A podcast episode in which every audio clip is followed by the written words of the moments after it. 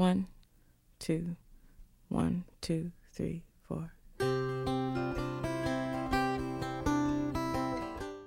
Hi guys, Happy Sunday！大家好，这里是每周日晚八点半准时陪伴你们的趣味记单词，我是 Tina。寒风瑟瑟的冬季，生活在北方的朋友们，是时候穿上保暖衣物来御寒啦。冬季里衣物种类繁多，你每天穿在身上的，你会用英语喊出它们的名字吗？听说外国人，即便是加拿大人，除了去滑雪外，基本都是不穿秋衣秋裤的。Tina 只能慨叹他们真的好抗冻。那说到滑雪，还想要插播一条广告。十二月十七号，《辣妈英语秀》的第三季线下国际趴成团，一起携手激情，相约冰雪，邀你和外国友人一起体验不一样的滑雪时光。感兴趣的朋友抓紧去报名哦！我会把报名链接附在今天节目的最下方。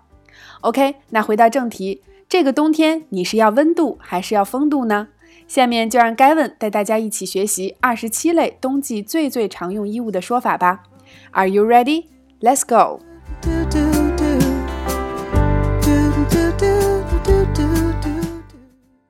Down jacket. Down jacket. Down vest. Down vest. Fur coat. Fur coat. Long johns. Long johns.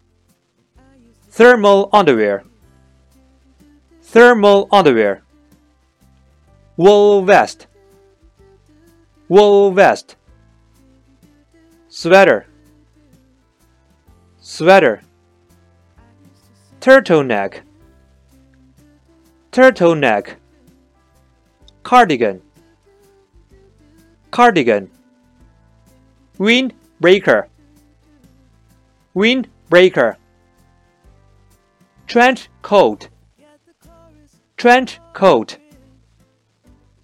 leather jacket. Leather jacket, hoodie,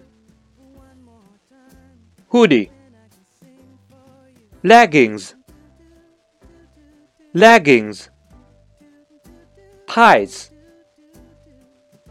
tights, ankle boots, ankle boots, knee-high boots, knee-high boots, UGG Ugg, shawl, shawl, scarf, scarf,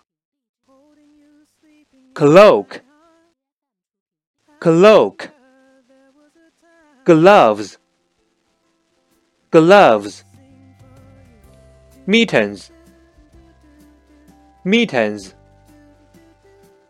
beanie. Beanie.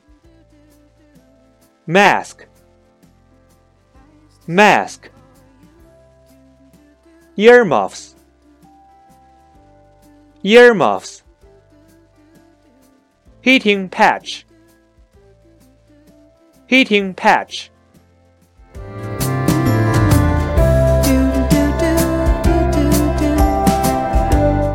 今天带给大家的内容是不是依然很实用呢？快来留言告诉我，今天你穿着什么衣服呢？那多变的永远都是天气，不变的永远是你美好的心情。天凉了，辣椒们要记得多添衣物，注意保暖哦。生活无处不口语，希望大家积极回顾往期，温故知新。Practice makes perfect. See you next time.